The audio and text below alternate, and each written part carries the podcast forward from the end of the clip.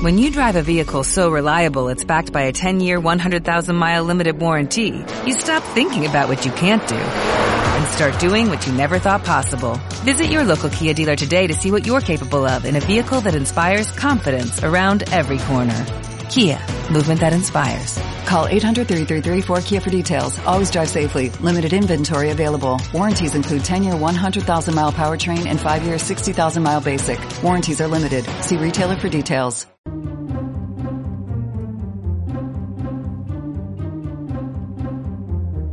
En Capital Intereconomía, Foro Finanzas Personales.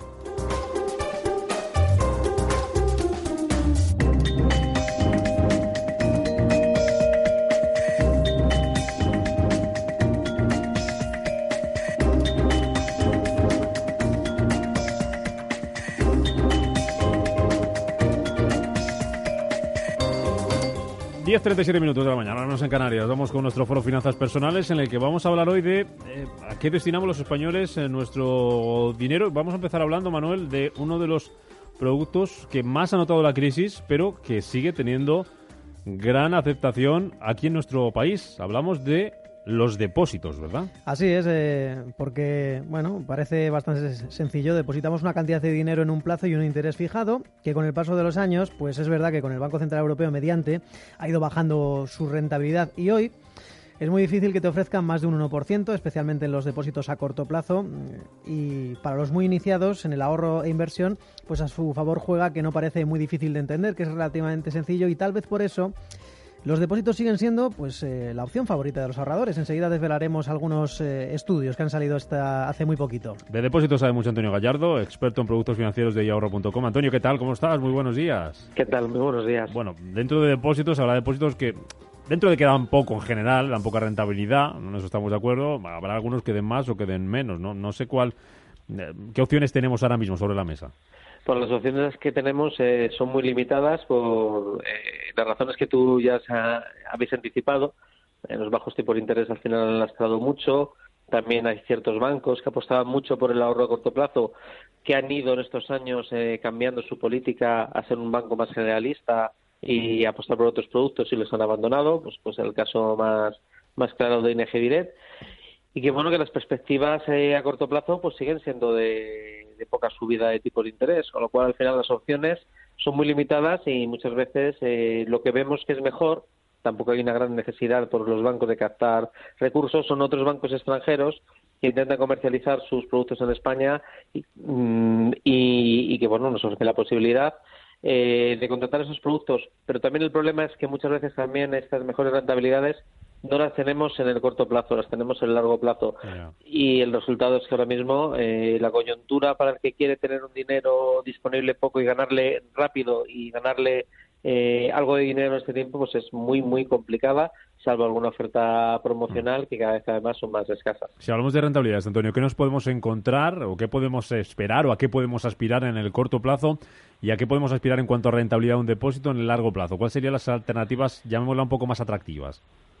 Pues eh, la verdad que en el corto plazo conseguir ir por encima de un 0,3%, cifra que a todos nuestros oyentes les parecerá ridícula, ya es algo muy, muy complicado. Estamos hablando de muchos productos que eh, escasamente llegan al 0,1 cuando estamos hablando de plazos de 12 18 meses. En el largo plazo sí que podemos encontrar más, pero al final eh, y podemos encontrar tipos por encima del 1%. La cuestión es eh, qué sacrificamos por conseguir ese 1%. Y es lo que ahora mismo tenemos que debatirnos. Si ganarle un poquito más, ¿qué estamos sacrificando? Estamos sacrificando unas cantidades bastante altas, porque muchos depósitos nos obligan a, contratar a partir de 50.000 euros. Estamos sacrificando tener que esperar al tramo final eh, para cobrar casi todos los intereses, porque es otra de las opciones que estamos viendo en ahorro eh, que lo que está pasando es que estamos volviendo al típico depósito creciente cuando voy a plazos de 24 o 36 meses en los cuales me, remunera muy poquito eh, al principio y tengo la remuneración al final, con lo cual ya estoy atado porque no voy a perder casi todo lo, conseguido. Entonces, eh, la cuestión es, eh, y es lo que tiene que plantearse mucho el, el ahorrador, es qué sacrifico, sobre todo porque, bueno, en lo que hemos dicho, que los tipos de interés a corto plazo están estables, pero en el largo plazo vemos este mínimo movimiento del Euribor, por ejemplo, en las hipotecas, sí que se espera que, eh, finalizada la compra de deudas y ese aviso del Banco Central Europeo de que quizá en el verano empiece a mover tipos, pues puede haber algo. Entonces, lo mismo yo sacrifico tener mi dinero inmovilizado durante 36 meses por una promesa de cobrar un 1%, cuando lo mismo dentro de esos 36 meses, a corto plazo, puedo acercarme a esa remuneración. Entonces, la coyuntura es muy complicada para el ahorrador, sobre todo porque tampoco tiene muchas alternativas en el ahorro eh, seguro, llamámosle seguro, con mayor garantía, eh, eh, tanto en el corto como en el medio plazo es una coyuntura muy complicada y, entiendo que al final el ahorrador tiene ahora mismo muchos problemas que hacer y al final pasa lo que pasa, que casi que acepta eh, ganar poco porque prima más el tener el saber que tiene su dinero seguro que no lo va a perder prima mucho al ahorrador español. Sobre todo tengamos en cuenta que es un perfil ya de, de una edad ya un poquito más más avanzado no de 40 a 45 años cuando ya eh, de allí para adelante, 50, 55 es cuando se tiene más ahorro.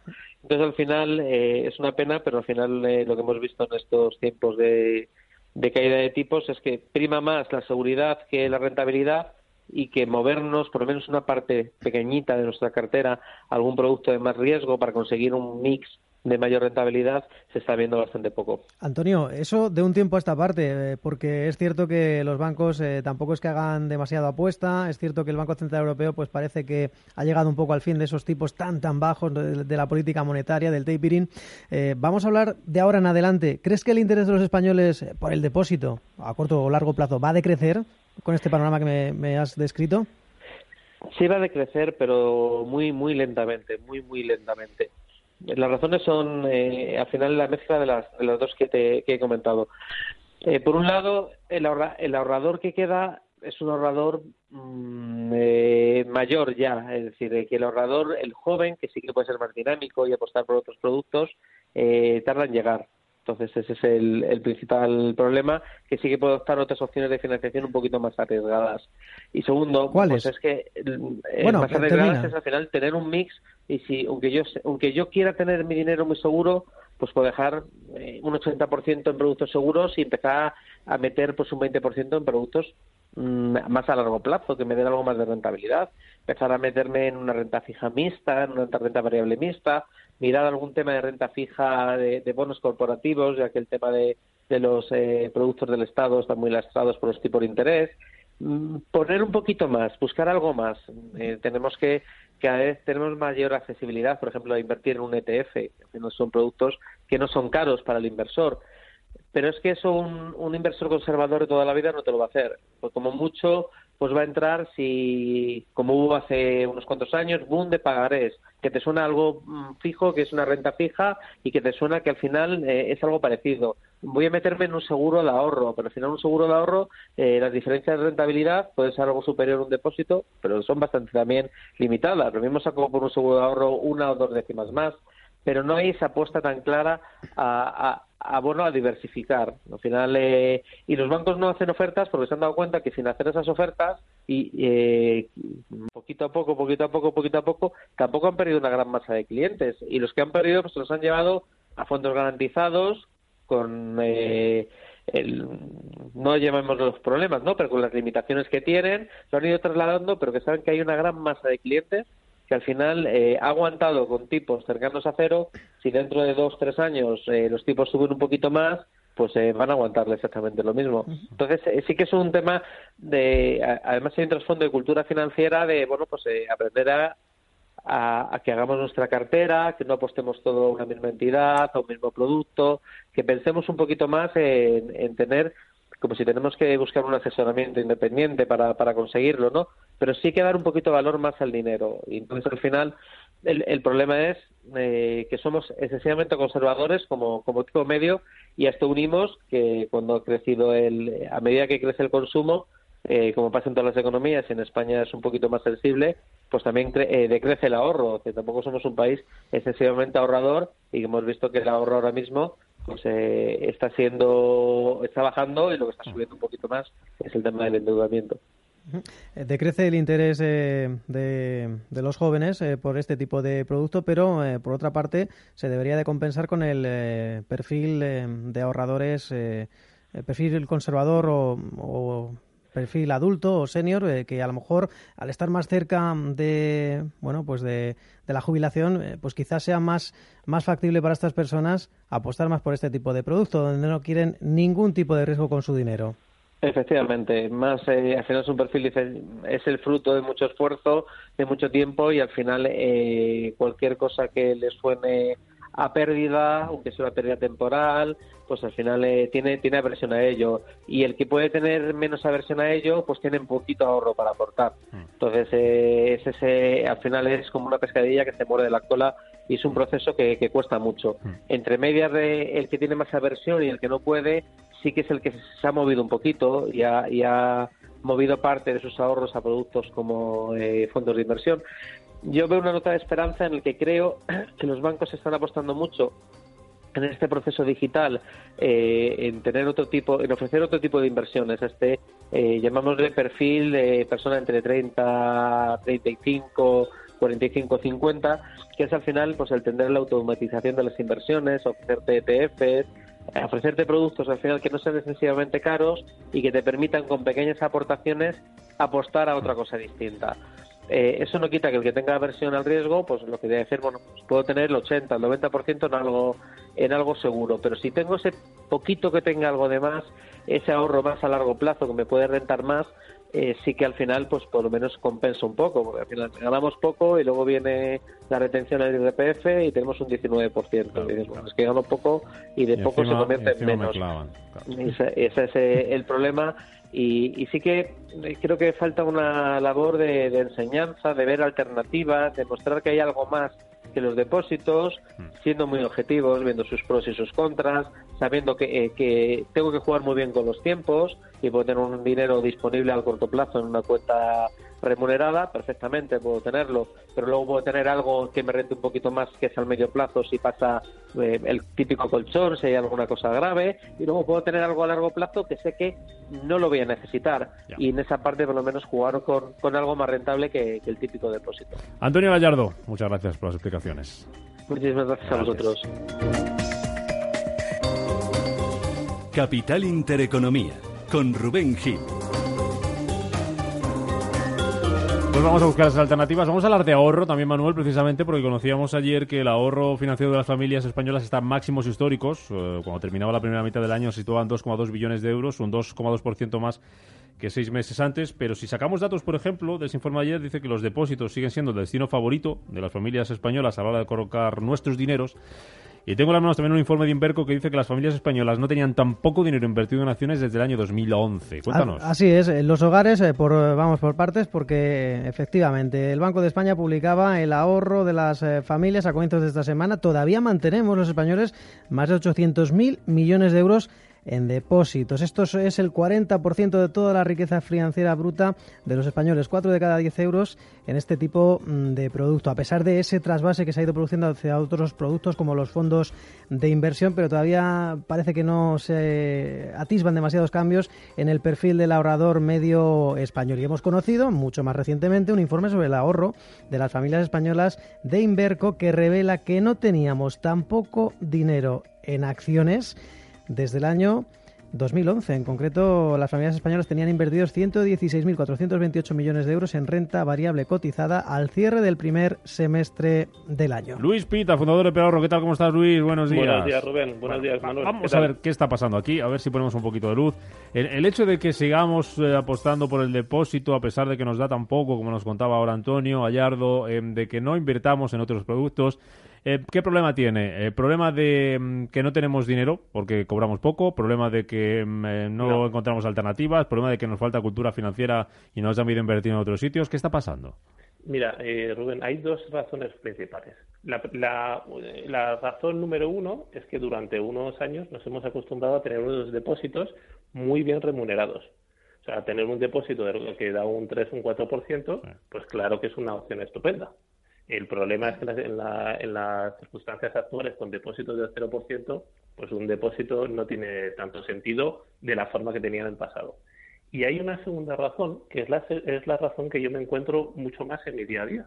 Cuando me siento con personas, eh, personas, estamos hablando con, con capitales importantes, a lo mejor 200 o 300 mil euros, y que todo el dinero lo tienen metido en los depósitos, yo siempre les hago esa pregunta, oye, ¿por qué tienes todo tu dinero en los depósitos? Mm. Y la respuesta siempre la misma, es porque no quiero perder dinero. Claro. Y es muy lícito. Y, y es muy lícito, y es que al final es una, una razón muy prudente. Eh, vamos a ver, al final los españoles, como los españoles y cualquier persona del mundo, odiamos perder dinero. Claro. Y, y entonces, y, y sabemos que cuando se invierte en bolsa, cuando se invierte en otro tipo de, de- de activos financieros, se puede perder dinero. Entonces, ¿cómo salimos de esta situación? O sea, ¿cómo, eh, oye, odio de perder dinero, pero al mismo tiempo, claro, es que los depósitos no me dan ninguna rentabilidad. Es más, pierdo dinero con los depósitos, porque cuando los depósitos están al 0% y la inflación está más alto que eso, quiere decir que cuando tengo el dinero en los depósitos estoy perdiendo dinero. ¿Cómo, cómo salimos de ese atolladero, verdad? O sea, yo creo que es la pregunta que tenemos todos en la cabeza. Y a mí me ha encantado lo que ha dicho Antonio eh, sobre el tema de educación financiera. Y muchas veces a los españoles, eh, simplemente con las, yo con las personas que me siento, les ayuda, les ayuda muchísimo simplemente tener una herramienta, que es una herramienta de planificación financiera, que se llama los tres bloques, ¿vale? Entonces es básicamente lo siguiente es dividir tus ahorros en tres bloques. Un bloque que es el corto plazo, otro es el medio plazo y otro es el largo plazo, según para qué quieres ese, ese dinero. Entonces, típicamente, eh, todas las personas con las que me siento me dicen, oye, mira, es que yo, si pasa cualquier cosa, si tengo una operación, si mi hijo tiene un problema, si tengo un accidente de coche, eh, quiero tener un dinero guardado, un colchón, que, que no lo pueda perder. Entonces, ese es el dinero que destinamos a corto plazo. Entonces, tiene mucho sentido que una parte de nuestros ahorros, por ejemplo, un 20% de nuestros ahorros, esté en depósitos. Eh, esté en depósitos o incluso en una cuenta corriente, una cuenta remunerada. ¿Por qué? Porque ese dinero no queremos que nos dé una rentabilidad. Lo que queremos es tenerlo disponible por si pasa cualquier cosa. Entonces, ese dinero, por, por supuesto, olvidemos, olvi- olvidémonos de tener rentabilidad. Es un dinero que queremos tenerlo seguro. Y tiene mucho sentido tener un 20 o un 30% de nuestros ahorros en, en depósitos, en cuentas corrientes, en, en- en cualquier producto que podamos sacar el dinero muy rápidamente y que no podamos perder el dinero. Claro.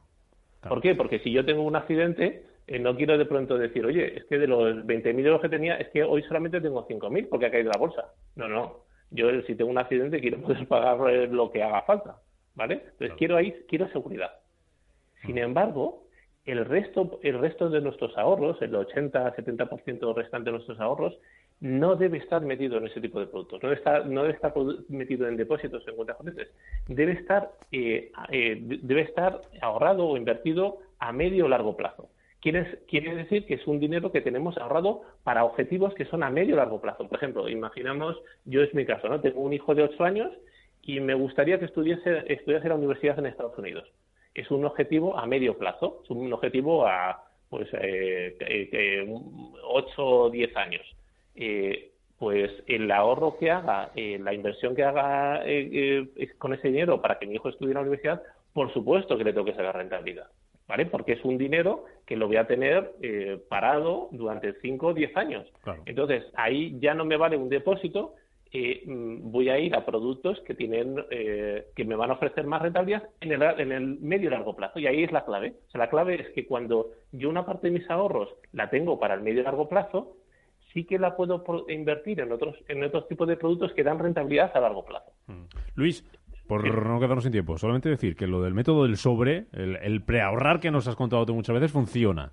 Porque Sí. yo tengo un amigo que se ha comprado el último iPhone este que ha salido, que cuesta Sí. la repera, y no le ha dolido, porque lo ha ido guardando durante todo el año en un sobrecito, mes a mes. Y ha dicho, solamente he tenido que aportar menos de 200 euros. Y yo las vacaciones de verano, Rubén. Mira, ¿eh? ¿ves? Cuidado. ¿eh? Uy, que, que te has ido a gusto, ¿eh? Las vacaciones de verano podemos ir ya pensándolas, cuánto nos queremos gastar y cuánto queremos ir haciendo de planificación. Oye, ¿qué metemos? ¿50 euritos cada mes? ¿100 euritos cada mes? Y nos vamos a ir con otra tranquilidad, ¿verdad? Nos va a doler menos, lo vamos a disfrutar más.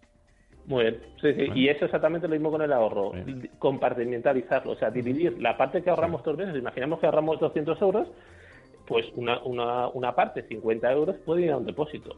El resto, pues 150 euros, los invertimos a, a medio y largo plazo. Mm, me dice- me para dice- nuestros objetivos a medio y largo plazo. Puede ser la jubilación, o puede ser la universidad, o puede ser irnos de vacaciones a las Bahamas. Mira, me dice Julio, nuestro técnico, que él tiene un cerdito. Es el método más así más bonito del sobre. El tradicional, ¿no? A ver si lo rompe y se invita algo alguna vez. Luis Pita, preahorro. Gracias, hasta la próxima. Muchas gracias. Adiós.